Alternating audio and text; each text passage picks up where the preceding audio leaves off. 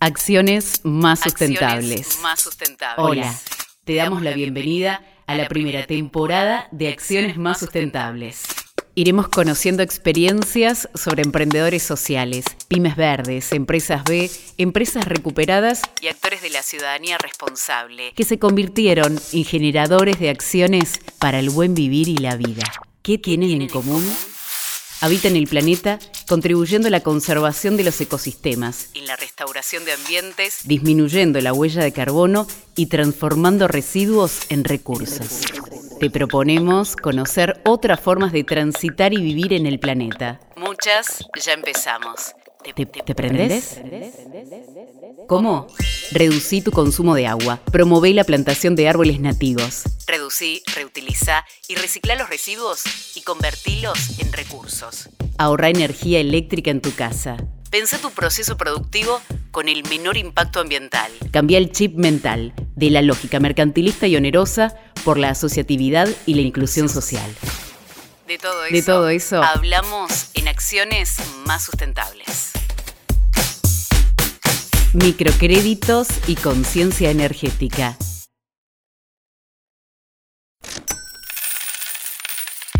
La mosca, La billulla, la tarasca, la tela, en fin, la guita. ¿es la que manda? A muchos les cambia la vida, a otros no, no les importa. ¿Y vos qué lugar le das a la plata? ¿Laburás solo por la plata? ¿Vivís por la guita o te da igual? ¿Ayer fuiste al cajero? ¿Pasaste por un pago fácil? ¿Tenés mercado pago? ¿Te suena? ¿Tenés criptomonedas? ¿Y de dónde sacás la plata? Sacás la plata. Al menos 31 millones de personas poseen una cuenta bancaria en Argentina. Estas son estadísticas del Banco Central. Y los que no son, informales.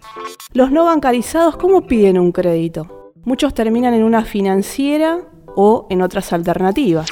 ¿Escuchaste hablar de los círculos de ahorro familiar, de amigos, entre conocidos, donde juntan dinero y lo van circulando? ¿Conoces los microcréditos para emprendedores sociales? ¿Para madres solteras? ¿Para adultos mayores? ¿O para jóvenes que quieren desarrollar su propio emprendimiento? Bueno, Eso hace el Banquito de Yunus. Es una asociación civil sin fines de lucro. fundada por dos licenciadas en política social Virginia y Roque, graduados, de la Universidad Nacional de General Sarmiento. se plantearon un objetivo, transformar con pequeñas acciones la vida de las personas. Inspirados en el Banco Gramen, decidieron intervenir en el territorio para brindar capacitación y apoyos a los y las emprendedoras locales, Microemprendedores, jefas de hogar abuelas, y abuelos. los más vulnerables. Quiero que conozcas a la presidenta del Banquito de Yunus, Virginia Méndez. Ella habló conmigo sobre lo que significa la política de microcréditos. Este proyecto nace, digamos, es producto, eh, digamos, de nosotros siempre lo decimos, ¿no? En algunos espacios en los que hemos tenido la posibilidad de charlar, que no surge un poco en, en, eh, digamos, en el corazón de la universidad pública, decimos porque, digamos, eh, las personas que conformamos este espacio, esta asociación civil, somos todas personas que nos hemos formados eh, en la universidad, que, que me venimos del territorio, no es que nos quedamos solamente en la academia, sino que salimos un poco a conocer el barrio, somos nosotros diferentes eh, partidos acá del conurbano bonaerense, conocemos un poco las necesidades, las carencias que a veces están muy presentes en estos espacios, y bueno, ante, digamos, ya durante lo que fue el año 2015, en un contexto complejo a nivel nacional, nosotros tomamos la iniciativa de dar comienzo a este proyecto, que surge un poco indagando con nuestra formación, con, con nuestro, nuestras experiencias de vida, eh, tomamos, digamos, ahí eh, compañeros y compañeras en el espacio que,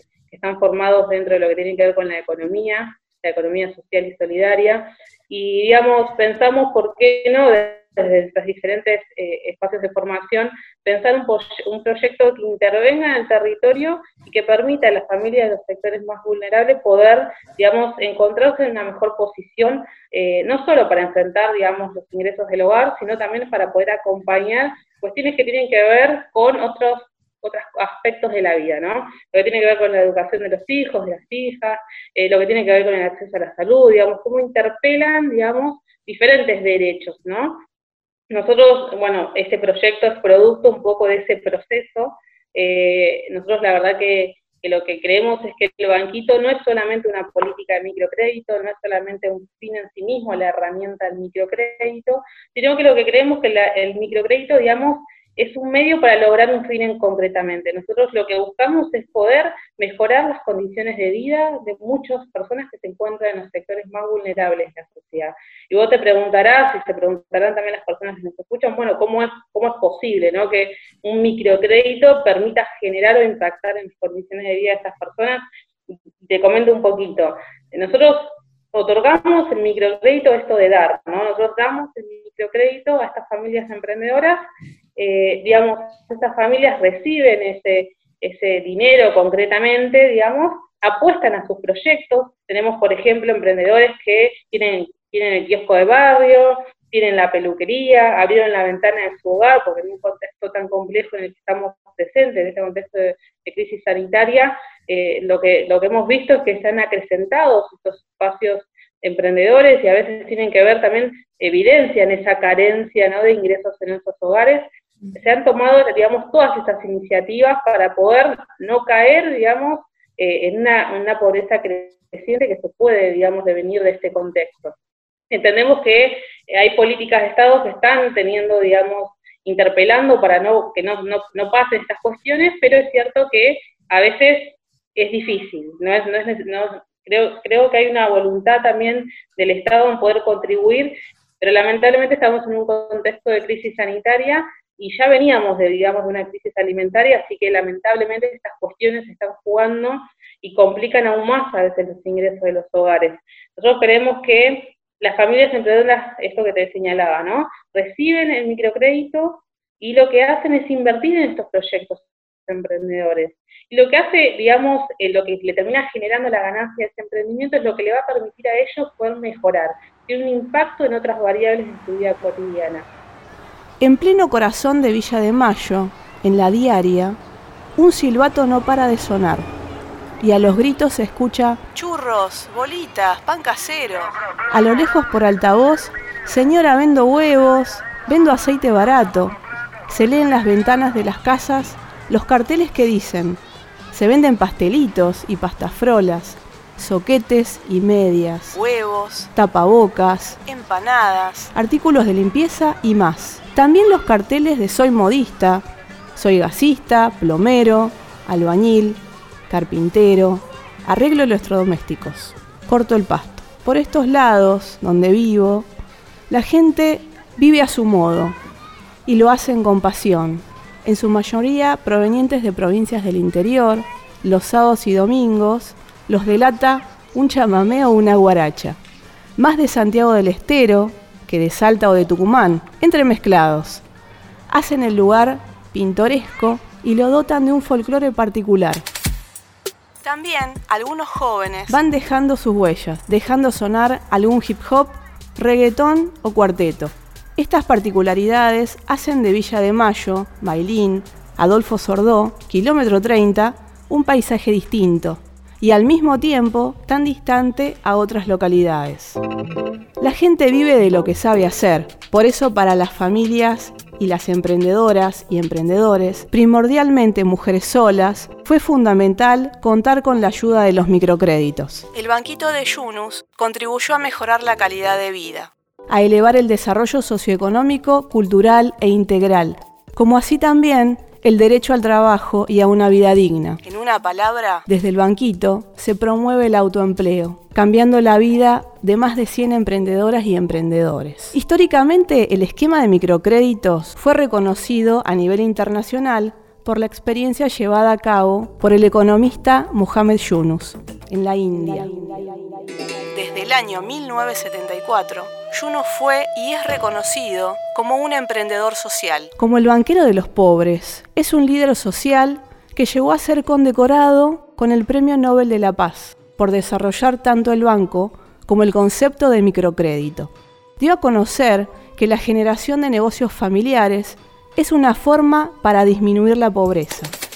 En nuestro país los microcréditos contribuyen a construir una sociedad equitativa y solidaria, donde el faro es la reproducción ampliada de la vida. ¿Qué es esto? Es una forma de vivir y de pensar en este mundo, dejando de lado lo financiero a cambio de ponderar la estabilidad psicosocial. Lo humano, lo natural, la inclusión, la equidad, la moralidad y la sustentabilidad.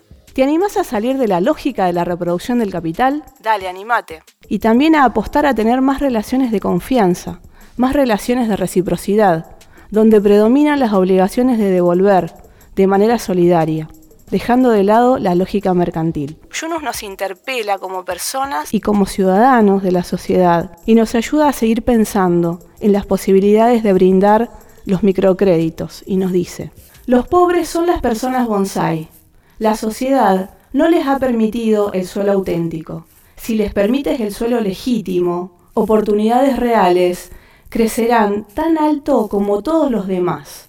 Personas bonsai, suelo auténtico, suelo legítimo, crecer alto. Estos microcréditos representan una llave para adquirir derechos y lograr la inclusión cultural y política. Todos los seres de este planeta tenemos la posibilidad de ser libres y de proyectar nuestro destino. Te la resumo. Se trata de hacer y generar acciones más sustentables, generando conciencia.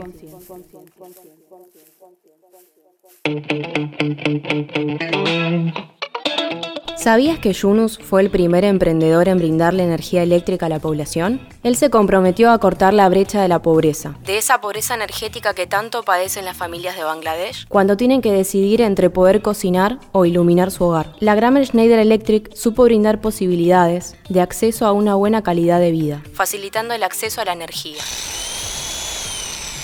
Y en Villa de Mayo también se empezó a hablar de paradigma energético de cuánto consumimos, de cómo leer la factura, de cuánto se gastó en el emprendimiento y por ahí ¿Cuánto consume la heladera? ¿Y la cortadora de fiambre? ¿Cuánto gasta la fotocopiadora del kiosco? ¿Y la batidora para las tortas? ¿O la máquina de coser? ¿Y la pochoclera? Acá le cedo el micrófono a Victoria para que se presente y nos cuente un poco más sobre los consumos eléctricos en emprendimientos. ¿De qué se tratan las mediciones eléctricas en casas emprendimientos? ¿Y qué resultados obtuvieron? Hola, mi nombre es Victoria Cuel, soy estudiante de la carrera de Ingeniería Electromecánica de la UNGS e integrante del proyecto Ecoalfabetización Digital. Para diferenciar el consumo eléctrico doméstico del comercial, hicimos mediciones eléctricas en diferentes emprendimientos. Elegimos domicilios con diferentes actividades comerciales, tales como un kiosco, una casa de fotocopias, una despensa, una pastelería y una casa de modista. Nuestro modelo base de consumo energético es una casa que realiza el consumo promedio en Argentina de 200 kWh por mes. A partir de la comparación de nuestro modelo base y las actividades comerciales mencionadas, obtuvimos los siguientes resultados. En la casa kiosco, considerando que se utiliza una ladera y un freezer, el consumo comercial representa el 15% del consumo eléctrico total de nuestro modelo base. Para la casa de fotocopias, utilizando una computadora portátil y una fotocopiadora láser, obtuvimos que el consumo de esta actividad representa un 19% sobre el consumo del hogar promedio argentino. En la despensa, que cuenta con un freezer de mayor tamaño al utilizado en el kiosco y una cortadora de fiambre, su consumo representa un 11% del consumo total del modelo base. Una pastelería que realiza tortas a pedido, que utiliza una ladera, una batidora y un mixer para la realización y el almacenamiento de las tortas, resulta en un 14% del gasto total respecto al consumo de la casa promedio. Y por último, se tomó una casa modista, en esta se consideró el uso de una máquina de coser y el de una plancha que representan un 10% del consumo sobre el modelo base. Esperamos que esta información sea de ayuda para comprender y reflexionar sobre el consumo real de tus electrodomésticos de hogar o de uso comercial. ¿Vos sabés cuánta energía eléctrica consumís en un mes? ¿Y en un año? ¿Cuántas horas mantenés las luces encendidas, el cargador del celular enchufado o cuántos lavarropas llenás en una semana? Ay, no, se cortó la luz. Justo ahora. ¿Por qué? ¿Será que solo es en mi casa o es general? Todo el barrio sin luz. ¿Qué hago? ¿Será momentáneo? ¿Estaré ahora sin luz? A mí la empresa no me avisó del corte. Ya me fijo en el celu.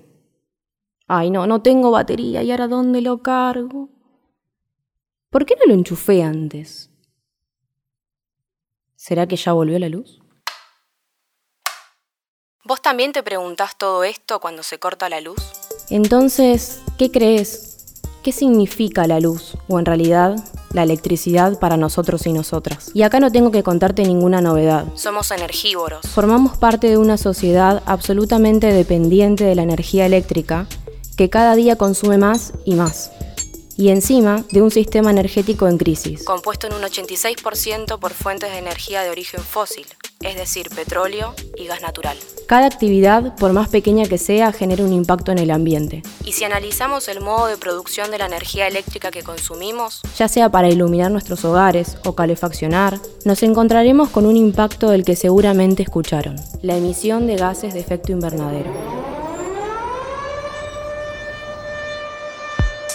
¿Pero qué son los gases de efecto invernadero? Una mezcla de gases en la atmósfera que regulan la temperatura en la Tierra, es decir, que absorben la radiación del Sol, reteniendo el calor y evitando que no nos congelemos a temperaturas bajo cero, pero que en concentraciones abundantes y como persisten en la atmósfera durante décadas o cientos de años, generan un aumento de la temperatura en la Tierra. Al elevarse la temperatura, se produce el desbalance de cientos de ciclos de la naturaleza y se generan fenómenos meteorológicos y climáticos extremos tanto en frecuencia como en intensidad. Calor, precipitaciones intensas, severidad de las sequías, pérdida de biodiversidad, derretimiento de glaciares y aumento del nivel del mar.